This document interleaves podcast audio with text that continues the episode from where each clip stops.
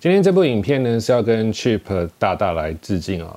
各位朋友看过他的影片了吧？应该都知道，目前我国呢每一年都有三千人在道路上死亡，而这个数字呢，对我们来讲是一个非常严重的耻辱。也许各位是第一次。知道这个数字，但是呢，我国的交通部却是早就知道了。而我国的交通部呢，是怎么样去面对这样子的一种耻辱呢？从去年开始，交通部呢就举办了交通安全月啊。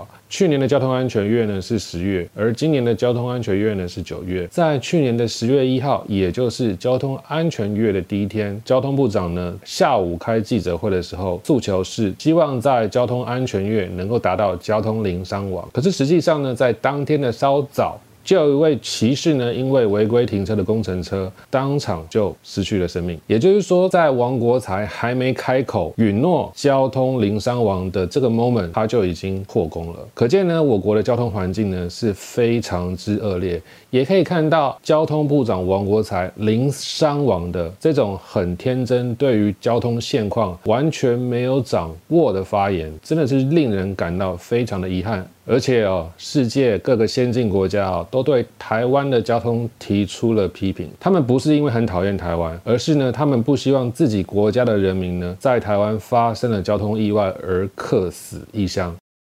今天呢，先从一个交通事故开始说起哦。这件事情呢，是发生在光复北路，也就是我的选区。许多朋友呢，把这个影片传给我。当然，不只是因为这是在我的选区，而是呢，组成这一件事故的三个当事人，分别是机车、行人以及汽车，刚好是构成了我国交通阶级最重要的三个元素。而这三个家庭遇到的这一件事情，是交通意外吗？只是因为运气不好吗？并不是，它背后是有一个。系统性的交通失能，而导致我国交通文化的腐败，才会导致今天这一件事情的发生。那么，要了解所谓的系统性交通暴力，我们要先搞清楚三个问题。这三个的问题呢，第一个就是我们的停车格够吗？常常有人说哦，停车格不足哦，这件事情可以说是对，也是不对。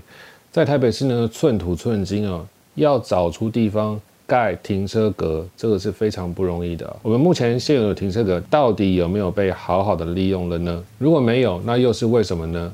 目前呢，要在台北市停车，你有非常多的选项，你可以选择花钱停在付费的停车格，你也可以停在红线上，你也可以停在人行道上，甚至你也可以停在货车专用的卸货停车格里面。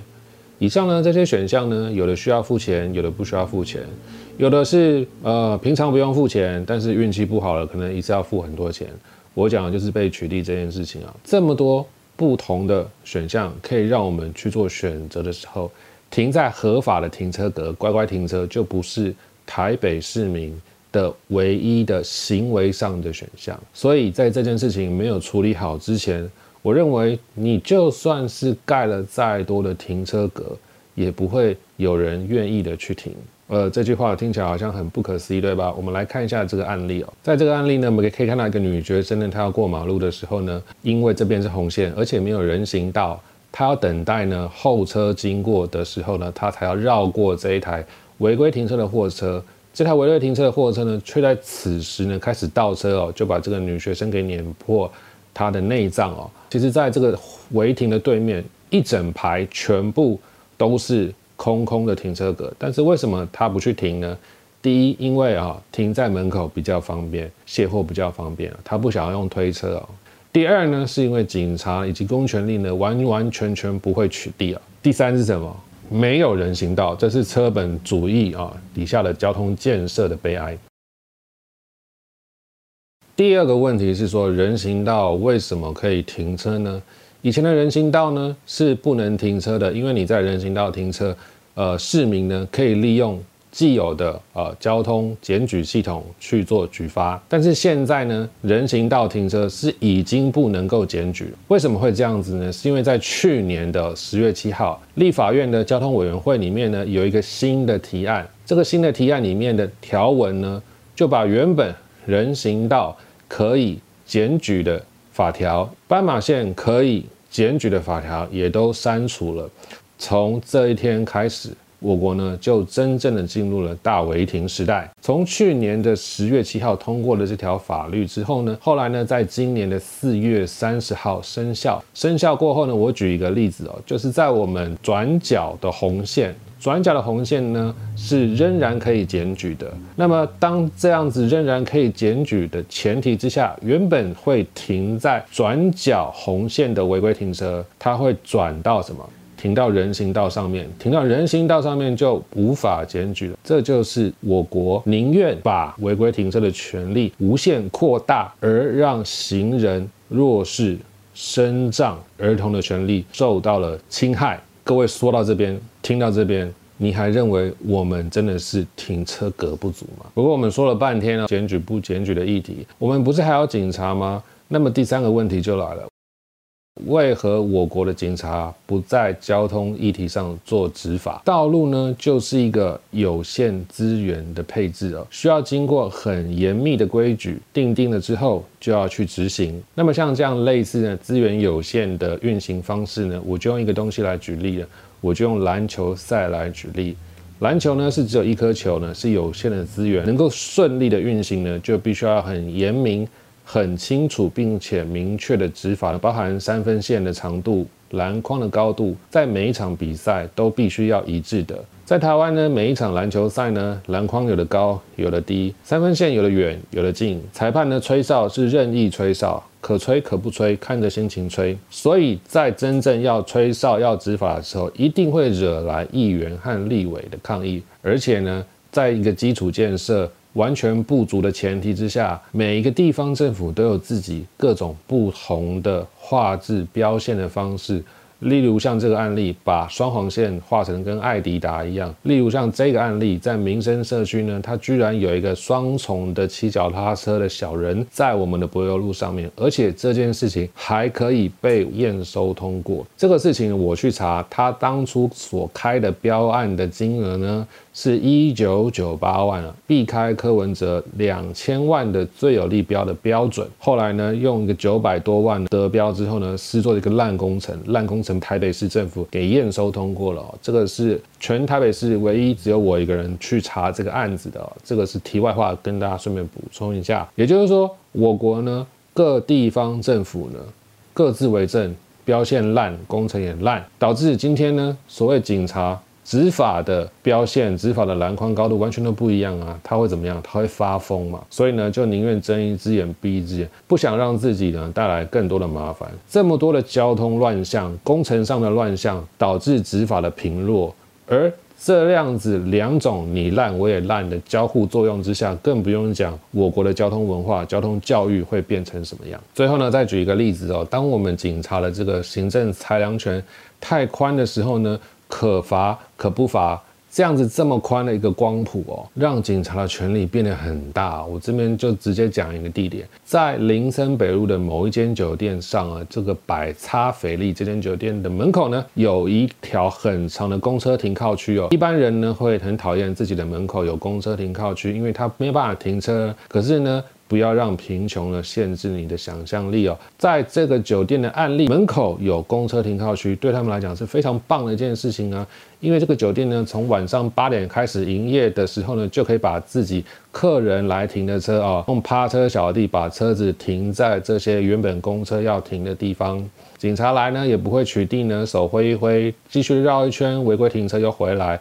停在原本停的地方，而且呢，趴车小弟呢还会用三角锥放在我们公车停靠区来占位置哦。这个事情呢，你知我知哦，独眼龙也知，连中山分局的警察都知道，可是他们就是不会取缔。就变成是让我们公车上要下车的民众，他没有办法仅靠路缘下车，他要在路中间下车，就必须要人车争道。这个对于公车搭乘者来讲是一个非常严重的事情。而这样子的一种交通的乱象，遇到全市呢就不执法的交通乱象，就刚好发生在立法委员蒋万安的选区。长久以来呢，他不处理，反而经年累月的提出一些各种令人笑掉大牙的。公车的交通政策。以上这三个问题呢，包含第一个，这个我们的停车格到底够不够？第二个，为什么人行道可以停车？第三个，为什么警察不执法？这三个问题，这三个问题合在一起呢，就是系统性交通暴力的原因之一啊！各位想想看哦，明明是禁止临时停车的地方。却还可以大胆，并且经年累月的临时停车，没有人取缔，没有人纠正，没有人告诉他这件事情是错的，直到发生伤亡为止。在这样的过程中，难道你说国家的公权力没有一丝丝的责任吗？去年啊，十月七号，在立法院通过的这条法律，其实它很明确的传达出了一个讯息，就是呢，他宁愿把这个城市应该要负担的交通工程交给红线来承担，交给红线承担之后，就是你我可以天天在电视上看到的这些交通事故发生的最根本的原因。去年十月七号要通过这个法的时候呢，呃，两个来自行政院的高级官员哦，他们骗了所有的立法委员说。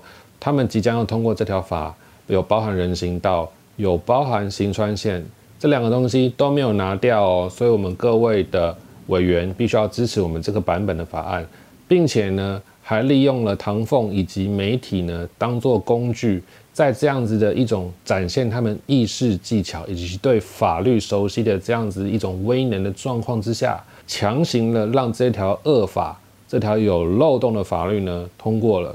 并且在今年的四月三十号生效，剥夺了我们行人的权益。这件事情发生之后呢，啊，从来没有一个高级的政府官员受到相关的惩处，而且当时啊。请各位立委支持这条法案的交通部的长官呢，还被升官发财了哦。他去公路总局当了局长。这些事情呢，我是全台湾唯一一个利用专栏把这个前后的立法的技巧、意识上的妹妹嘎嘎都写出来的第一人。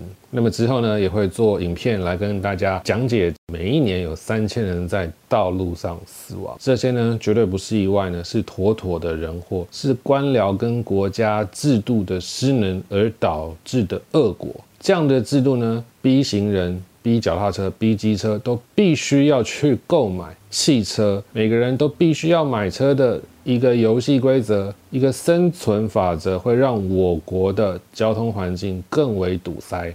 更为恶劣，这样子官僚和政客呢共犯底下的恶果，就是我要参与地方政治的最重要的初衷和决心。再次强调，人本交通绝对不是让人跟汽车作对，而是让人跟车子都可以共好共存。每个人下车之后都是行人，没有一个人是永远是机车族、汽车族或者是行人族。我们每个人同时都有拥有很多的不一样的身份。人本交通交通平权就像是一个公平、共好、有制度的球赛，才可以让我们的台湾交通脱离第三世界。最后呢，正在看这部影片的你，十一月二十六号，请你支持投出正确的一票。如果呢你不是在我的选区，我也很欢迎你抖内来，让我更有资源来打赢这一场交通战争。我是台北市议员候选人松山新义林柏勋，谢谢，谢谢。